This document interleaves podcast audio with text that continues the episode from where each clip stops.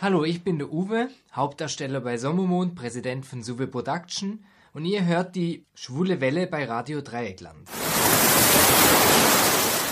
Wir sprachen es eben schon an. In der Schweiz steht das Thema Queer in diesem Jahr sehr im Mittelpunkt. Am 9. Februar 2020, also dieses Jahres, hatte eine Volksabstimmung die Diskriminierung und den Aufruf zu Hass aufgrund der sexuellen Orientierung mit 63,1 zu 36,9 Prozent eindeutig verboten. Am 11. Juni nun winkte der Nationalrat mit 132 Ja-Stimmen, 52 Nein-Stimmen sowie 13 Enthaltungen sechs Jahre nach Einreichung durch die grünliberale Fraktion die Ehe für alle durch. Nun muss diese Frage noch vor dem Ständerat und am Ende gibt es auch noch eine Volksabstimmung. Dennoch schon jetzt ein sehr erfolgreiches Jahr für queere Menschen in der Schweiz. Gleichzeitig aber gibt es auch Meldungen von homo- und transphoben Attacken, die die Freude etwas trüben. Wir wollen die Lage mit einem Mann besprechen, der wir dürfen es sagen, diesem Jahr bereits 90 Jahre wurde.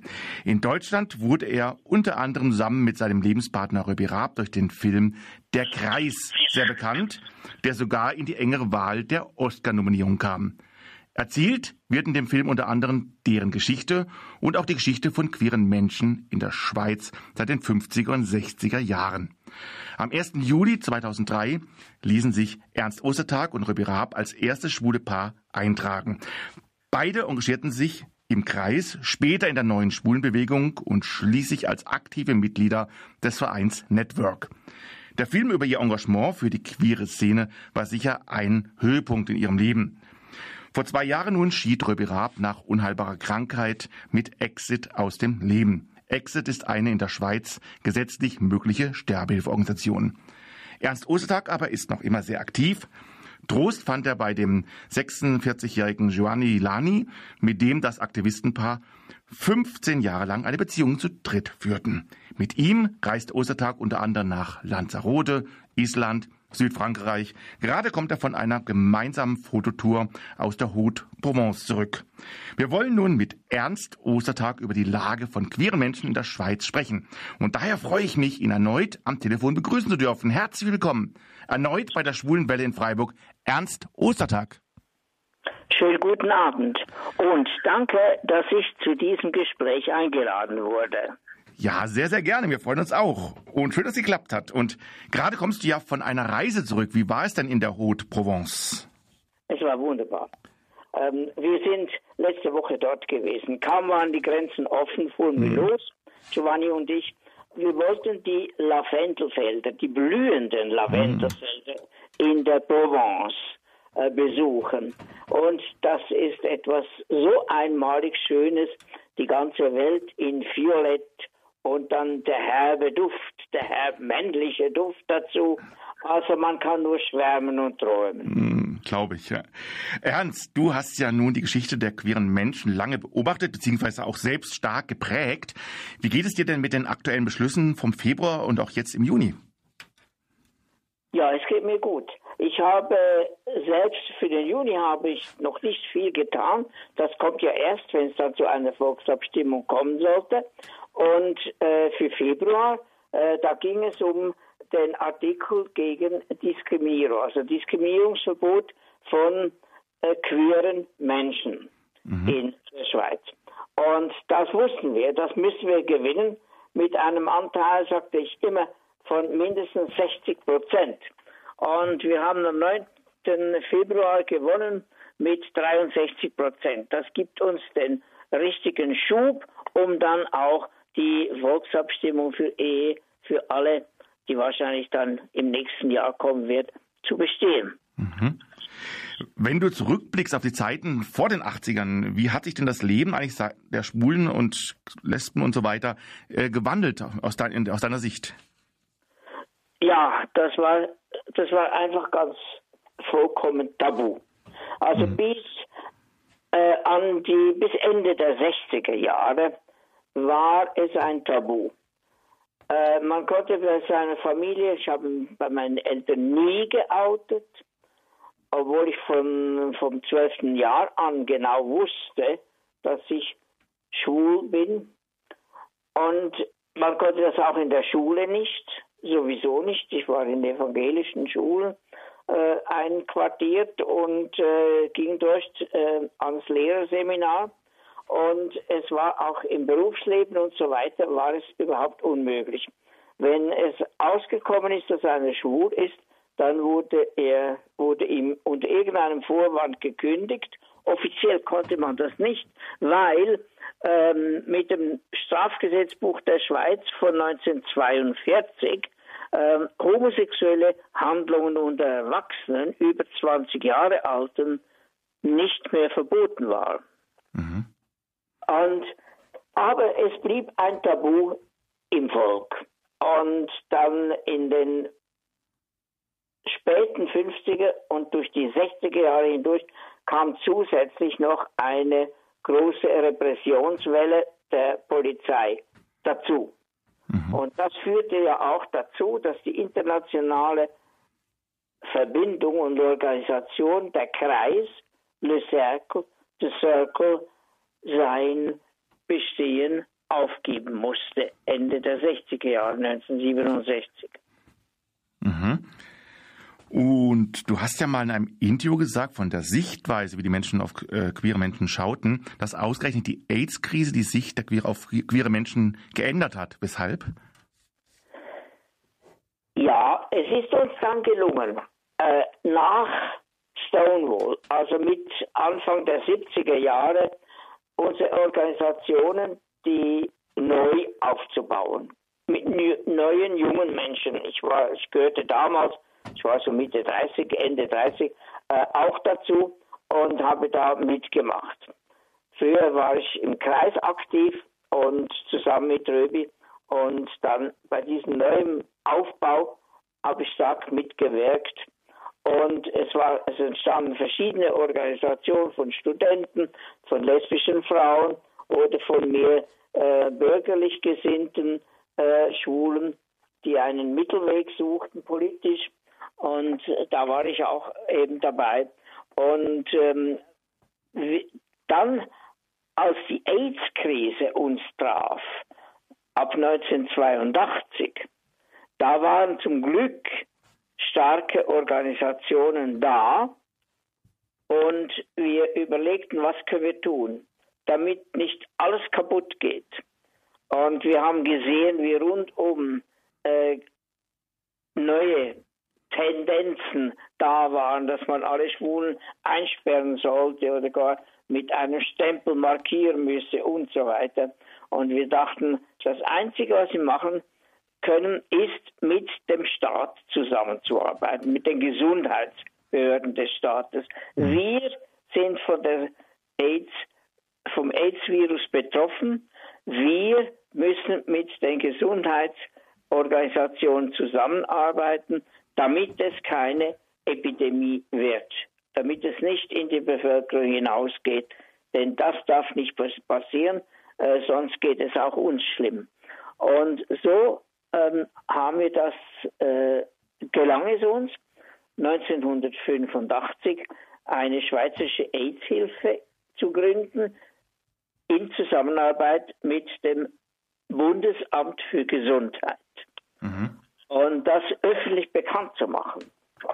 Und äh, zugleich zu sagen, man kann sich schützen, wie kann man sich schützen, wie ist das Verhalten und äh, wir müssen mit denjenigen, die schon krank sind, Solidarität ausüben. Und das wollen wir tun. Das ist das, äh, auf, dem, auf diesen drei Sachen beruht, auf diesen drei Stützen beruht ähm, das Konzept zusammen mit den Gesundheitsbehörden. Es entstand dann in fast allen Kantonen kantonale AIDS-Hilfen zusammen mit den kantonalen Gesundheitsbehörden und ähm, so gelang es, ähm, das Volk aufzuklären über wie man sich schützen kann. Man hat das mit einer Broschüre 1986 in alle Haushalte der Schweiz verteilt genauso wie Abstimmungs-, Volksabstimmungsbüchlein in allen vier Landessprachen. Es kam in jedem Briefkasten kam eine solche Broschüre, Aufklärungsbroschüre die wurde zusammengestellt eben von den AIDS-Hilfen, da wusste man, das sind Schwule dahinter und Lesben, und äh, vom Gesundheitsamt. Und damit musste man in den Familien über Sex sprechen, mhm. weil man sich schützen musste und weil man wusste, wie man sich schützen kann. Und Eltern, die das nicht taten, die gefährdeten ihre Kinder. Das war so ganz äh, die nebensächliche äh, kleine Hauptsache in den Köpfen der Menschen. Und so hat sich das langsam gewandelt. Es, kann, es kam dazu, dass die Schweiz äh, wenig betroffen wurde und dass man am Hauptsitz der WHO, also der World äh, Health Organization, ähm, auf das Schweizer Modell, vom Schweizer Modell sprach. Mhm. Ähm, diese Zusammenarbeit. Und äh, das, so ist es gelungen, äh, über die AIDS-Krise, die entsetzlich war. Und ich, ich, weiß, das war ja in Deutschland auch so. Also ich kenne Freunde von uns, also niemand von uns hat nicht Freunde verloren. Und ich kenne mhm. Freunde, die haben mir ihre Agenda gezeigt, schau mal, alles durchgestrichen. Alle meine Freunde sind gestorben. Mhm. mhm. Ähm, und trotzdem, eben, man sprach darüber und das hat natürlich in der Bevölkerung nachgewirkt.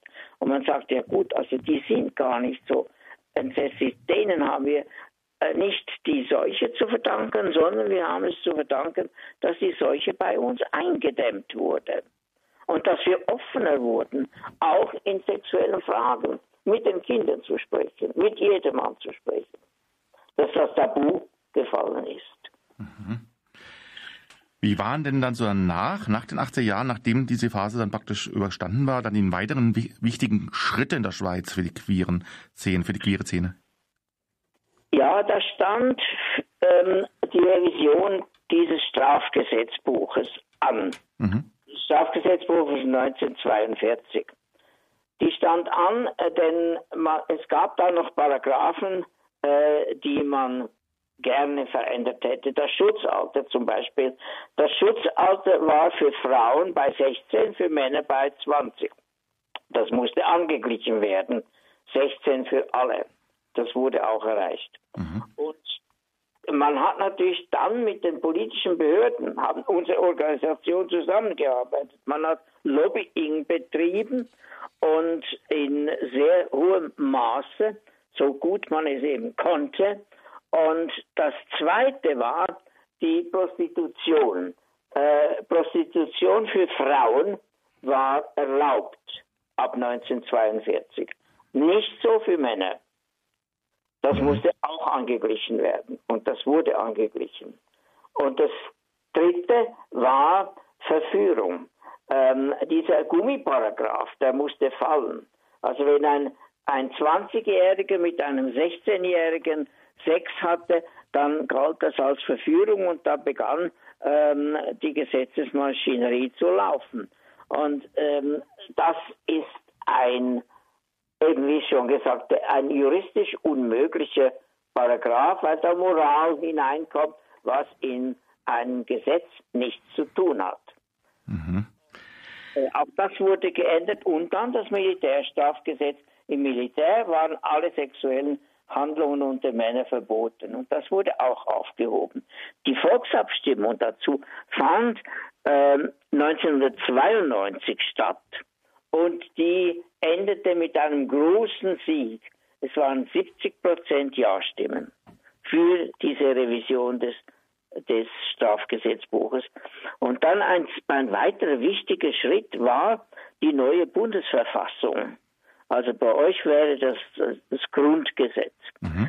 Ähm, an der arbeitete man und unsere Sache war, dass man ähm, in, äh, im Beschluss zur Rechtsgleichheit, niemand darf diskriminiert werden, namentlich nicht und so weiter, in dieser Aufzählung, dass hier auch die Lebensform eingeführt wurde. Und damit, aus den Diskussionen ging das ganz stark hervor, äh, waren ähm, die queeren Menschen gemeint. Mhm. Das, war das, ist, äh, das ist durchgegangen und ich meine, in der Bundesverfassung äh, steht, alle Menschen sind vor dem Gesetz gleich, wie bei euch sicher auch. Und, ähm, und dass äh, die Rücksichtnahme und die Achtung der Vielfalt in der Einheit zu leben sei, so steht es in der Präambel. Also da äh, dazu gehört natürlich eben auch das Leben ähm, von Minderheiten oder auch, dass die Stärke des Volkes sich misst am Wohl des Schwachen. Äh, das steht in der Präambel der Bundesverfassung. Mhm. Und dazu gehören natürlich wir auch. Und wir müssen das immer wieder reklamieren. Mhm. Und 2005 war dann die Schweiz ja das erste Land, das die Registrierung von homosexuellen Paaren durch eine Volksabstimmung genehmigt hat. Die Vorlage wurde damals in sechs von 23 Kantonen verworfen. Also äh, das waren meistens die ländlichen und katholisch geprägten Kantone wie das Wallis, die Uri, Tessin und so weiter. Ähnlich ist es ja auch hier in Baden-Württemberg. Die städtisch geprägten Gebiete sind oft weiter als die ländlichen. Wovor, wovor haben die Leute denn da so Angst? Ja, es sind nicht nur die katholisch geprägten Kantone, es sind auch evangelikale mhm. Regionen, äh, die in anderen Kantonen Nein stimmten, aber eben dann eine Minderheit bildeten. Aber ähm, das Eigentliche, was dazu äh, zu sagen ist, ähm, dass auf der Landschaft im Allgemeinen, es gibt Ausnahmen, äh, eher nicht von, dass sie eher verschlossen sind gegenüber Anliegen von queeren Menschen. Äh, das hat auch äh, den Grund dazu, dass äh, die Menschen dort keine queeren Menschen kennen. Warum? Mhm. Weil queere Menschen, äh, die ziehen in die Großstädte. Die ziehen aus der Landschaft weg, weil sie dort gar nicht ihresgleichen finden können und, ähm, und oft auch eben, weil sie in der Familie, das immer noch häufig so, ähm, sich nicht getrauen, sich zu outen. Und dann ziehen sie in die Stadt und dann sind sie weit weg und auf der Landschaft existiert dann das nicht. Mhm. Und äh, deswegen äh, ist man dann auch einfach skeptisch und sagt, ach, was wollen die? Das sind die Städte, die da alles äh, wollen, das wollen, brauchen wir nicht. Das gibt es bei uns nicht. Nun gab es ja einen ganz großen Schritt in Richtung Ehe für alle. Wir haben eben schon angesprochen. Wir in Deutschland kennen ja das Gesetzgebungsverfahren der Schweiz nicht ganz so gut, natürlich wie ihr, wie ihr selbst. Mit den verschiedenen Schritten ist die Ehe für alle jetzt eigentlich schon praktisch durch oder kann es da noch deutliche Hindernisse geben? Ja, es kann noch Hindernisse geben. Die Meinung im Volk laut Umfragen steht ungefähr schon fast bei 70 Prozent mhm. der Bevölkerung, die sind dafür. Und das ist natürlich ein starkes Zeichen für uns, weil bei uns ja das Volk das letzte Wort hat. Es mhm. muss eine Volksabstimmung kommen und wenn äh, die Umfragen so deutlich sind, dann haben wir eher Chancen, dass wir wirklich gewinnen. Und wer bremst, das sind eher die, die Politiker.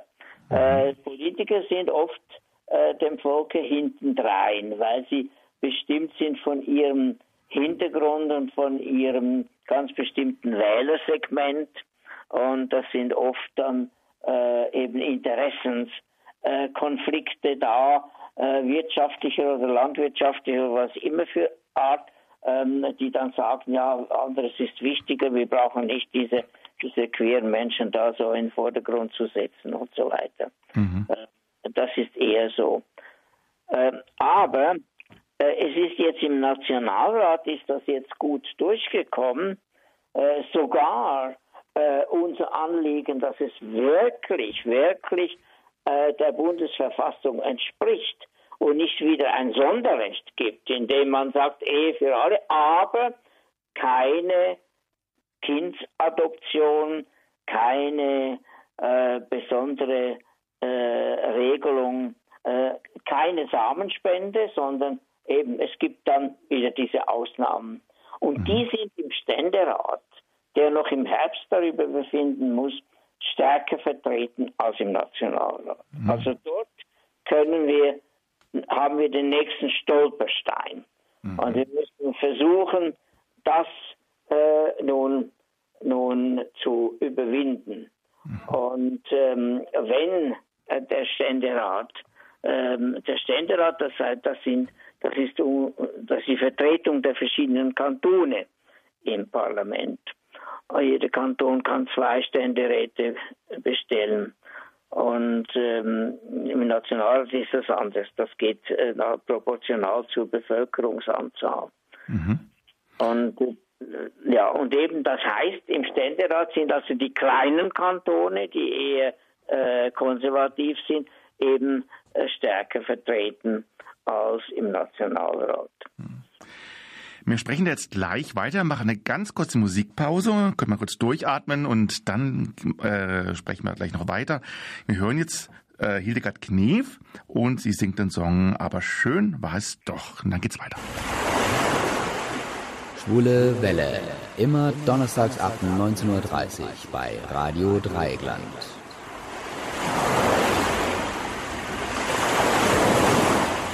Hier ist die Schwule Welle live aus Freiburg und am Telefon haben wir weiterhin Ernst Ostertag. Hallo Ernst nochmal.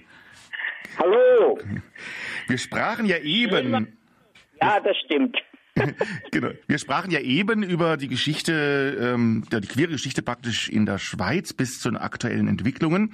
Und obwohl ja die Stimmung derzeit in der Schweiz eher queerfreundlich wirkt, hört man aber immer wieder auch von Übergriffen. Homosexuelle oder Transmenschen werden verprügelt. Ein Freund von mir im Zürcher Rettungsdienst erzählt mir immer wieder von solchen Fällen. Wie ordnest du denn diese ein? Ist das eher mehr geworden oder war das in den letzten ja, Jahren immer schon so gewesen? Ja, es war eigentlich immer mehr oder weniger so. Nur mhm. hat man früher nie darüber gesprochen. Ich kenne Freunde, äh, in den 50er Jahren und sogar zuvor ähm, oder kannte solche Freunde, die waren in den Parks verprügelt worden. Mhm. Und ähm, ja, man ging einfach so, gewisse Jugendliche gingen dahin und sagten, ja, die, die, jetzt, jetzt gehen wir mal Schwule äh, prügeln und äh, machten sie einen Spaß dazu. Und mhm. niemand getraute sich natürlich zur Polizei zu gehen, weil man sich damit outete. Und ähm, also war das einfach eine Dunkelziffer. Mhm. Und ich, ich erinnere mich an einige äh, unserer Kameraden im Kreis, die man die irgendwann einmal mit einem blauen Auge erschienen oder mit, äh, mit Striemen über dem Gesicht und auf den Händen und da wusste man, ach du Arme, bist im Park geschlagen worden. Mhm. Ähm, ja, und heute äh, ist das anders insofern, als man öffentlich und sehr oft auch in allen öffentlichen ähm, Radios und Fernseher, also in den Medien, äh, über Schwule berichtet, über Lesben, über queere Menschen berichtet. Da gibt es Menschen, die das verunsichert. Mhm. Und äh, das können Menschen sein, und das gibt es immer, Jugendliche, die auf der Suche sind nach sich selbst irgendwie und vielleicht aus bildungsfernen Familien kommen. Es müssen nicht nur Migrantenhintergründe sein. Es kann auch einfach äh, sonst eine Familie sein, äh, bei der es Schwierigkeiten gab oder Alkohol oder weiß ich was im, im Umlauf war und eine schwierige Jugend da war und äh, man sucht nach Halt. Und es gibt auch Menschen, die gar nicht anders können, die brauchen ein Laufgitter. Das sind die Fundamentalisten. Seien sie nun grün oder seien sie äh, politisch, rot oder schwarz oder religiöse Fundamentalisten. Es gibt solche Menschen. Ähm, und denen darf man das Laufgitter nicht wegnehmen. Man muss mit ihnen reden, wenn es geht. Und ähm, man muss offen sein zu ihnen. Das ist wichtig. Und immer wieder ganz bestimmt sagen, das ist okay, wenn du das und das so findest. Ich habe eine ganz andere Meinung dazu und ich kann sie begründen, aber ich will mit dir nicht streiten und ich will dich nicht verunsichern. Ich will dir nur sagen, ähm, deine Freiheit zu tun und zu lassen und zu denken, hört dort auf, wo meine Freiheit in gleicher Weise zu anders meines, mein Denken anfängt. Ähm, du ähm, hast ja jetzt also schon sehr viel erlebt in den letzten Jahrzehnten, genau eben in diesem Bereich, queere Szene. Bist du denn generell, wenn du jetzt die Geschichte jetzt anguckst, sehr optimistisch, wie es was die queeren Menschen in der Schweiz angeht und sorgen dich so Berichte, die es aus anderen Ländern, äh, wie immer wieder hören, zum Beispiel Polen Ungarn, wo es wieder Rückschritte gibt, macht, macht, macht es dich Sorgen auch für die Schweiz oder wie ordnest du das ein? Ja, wenn du Polen oder Ungarn nennst, mhm. ähm, dann sind das zwei Staaten, äh, bei denen ich das aus ihrer Geschichte sehe. Diese Skepsis gegenüber Nationales. Und die waren ja mhm. immer dominiert von ihren starken Nachbarn oder sogar aufgesogen und mit einbezogen wie Ungarn ins, äh, in die Habsburg-Monarchie. Und dann haben sie am Ende, als das alles zusammenfiel, ha, haben sie alles verloren. Und Ungarn wurde auf ein kleines Stück Herzland äh, zu, zusammengestrichen. Hm. Ähm, und das ist natürlich, das ist ein, eine Art Trauma, Volkstrauma. Das wirkt sich bis heute nach. Und wenn man Orban hört, dann äh, dann spürt man das. In Polen ist es anders. Die waren ja immer zwischen den beiden Blöcken, entweder das deutsche oder das russische Reich, und die wurden immer wieder aufgeteilt. Und das Einzige, was ihnen ihre Eigenständigkeit bedeutete, war ihr katholische, ihre katholische Identität. Denn ihre Feinde waren entweder evangelisch oder sie waren orthodox. Mhm. Und, äh, und da, auch da ist eine Skepsis gegen, gegen Übernationales vorhanden. Und ich würde sagen, was Europa stärkt und stärken muss, sind die Regionen, nicht die Nationen. Das haben wir hinter uns, hoffentlich. Mhm. Aber Region, starke Region, eben wie das Dreiecksland zum Beispiel. Oder äh, wie ich sehe das in Frankreich zum Beispiel, wo, wo ja der Zentralismus äh, Staatsreligion ist sozusagen, ähm, seit äh, François Ier. Ähm, da sehe ich jetzt auch wieder, wie in der Provence eben altes, äh, provinzialisches hervorkommt und, und nicht mehr unterdrückt wird vom Staat. In der Bretagne auch. Und ich hoffe auch im Elsass, dass das so, so möglich ist, obwohl man das jetzt wieder zusammengenommen hat äh, mit anderen Regionen in eine äh, neue Form. Aber ähm, trotzdem, ich finde, die Zukunft Europas liegt in den Regionen. Der Mensch braucht eine Heimat und die findet er in seiner Region, eher als in einer Nation mit Nationalismus und so weiter. Das ist, hoffe ich eben, wie ich schon gesagt habe, vorbei. Mhm. Und über den Regio Regionen steht die Europäische Union, die Union aller Europäer, zu der wir Schweizer noch keinen Weg zu gefunden haben. Aber das hat Churchill schon in seiner Rede, wo er das angedeutet hat, in der Universität Zürich 1946 gesagt, dieses Land wird wahrscheinlich das letzte sein, das dem vereinten Europa beitreten wird. Ja, sehr spannende Gedanken auf jeden Fall. Und ähm, jetzt ist ganz anderes, wobei auch nicht ganz anders. Am 21. Januar hast du ja deinen 90. Geburtstag gefeiert und es gab sogar eine Feierstunde an einem ganz besonderen Ort, dem Theater am Neumarkt. Weshalb ist dieser Ort so wichtig für die queere Bewegung in der Schweiz? Das Neumarkttheater, damals war es kein Theater, damals war es was es immer war, ein Zunfthaus, aber eben auch frei zur Verfügung mit einem Theatersaal, mit Bühne und so weiter. Und äh, das war der Ort, die Heimat des Kreis. Und der Kreis lebte dort zehn Jahre lang von 1950 bis 1960 und entwickelte sich zur einzigen, damals einzigen internationalen Gemeinschaft von Schwulen mhm. in der Welt. Und um die Zeitschrift dreisprachig, Deutsch, Französisch, Englisch, herauszugeben, brauchte man irgendwoher Geld. Und da ist man auf die Idee gekommen, wir machen Feste, wie wir das immer gemacht haben, aber wir machen sie international. Wir machen Bälle.